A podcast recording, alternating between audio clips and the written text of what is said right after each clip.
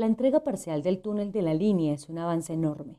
No importa el tiempo ni los problemas que se hayan surtido durante su construcción. Lo clave está en que es un avance para el comercio internacional, particularmente el que proviene de la cuenca del Pacífico vía Buenaventura, es decir, más de 40% del comercio exterior colombiano. Pero la infraestructura sigue en deuda y la crisis que atraviesa la economía debe ser la oportunidad para ejecutar millonarias inversiones y así lograr el avance. Por donde se miren los indicadores de competitividad, a Colombia no le va bien en la categoría que califica el desarrollo de su infraestructura. En el informe que realiza el IMD de la Universidad de Lausana, el país está al final del listado, pues ocupa el puesto 46 de 63 economías estudiadas. En el ranking del Foro Económico Mundial se ubica en la segunda parte de la tabla, en la posición 81 entre 141 naciones. Y en el Doing Business que elabora el Banco Mundial está en la mitad de la lista, al ocupar el lugar 89 de 190 países. Estos resultados son muestra de que Colombia todavía necesita un gran desarrollo de obras que conecten al territorio y hagan más competitiva su economía, lo que representa una gran oportunidad si se piensa en la infraestructura como uno de los grandes dinamizadores a nivel global.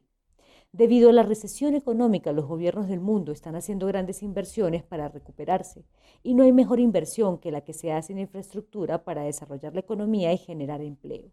El sector de las megaobras es el que más utiliza cemento y la industria de la construcción es una de las que más crea puestos de trabajo, es decir, es una cadena que genera desarrollo económico. De acuerdo con el dato del Producto Interno Bruto entregado por el DANE para 2019, la participación de la construcción fue de 6,3%. Sin embargo, para el segundo trimestre de este año, la construcción fue una de las seis actividades económicas que explicaron 11,8 puntos porcentuales negativos del total de la contracción de la economía para ese periodo, que según la entidad llegó hasta menos 15,7%.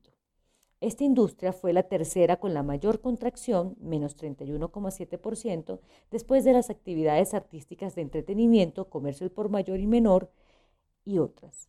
En cuanto al indicador de empleo, la construcción como ramas de actividad económica participó con 6,9% de la población ocupada en julio de este año, una cifra que evidencia su importancia como creador de puestos de trabajo y dinamizador de la economía.